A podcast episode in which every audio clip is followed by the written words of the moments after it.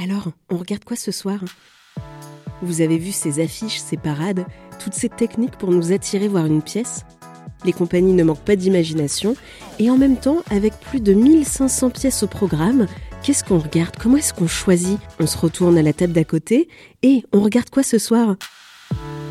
On cherche la surprise, l'émotion, le bouleversement, mais on la trouve comment cette pièce? Celle qui nous fera vivre une expérience unique il y a des milliers de spectacles, des milliers de possibilités, mais notre temps, lui, est limité.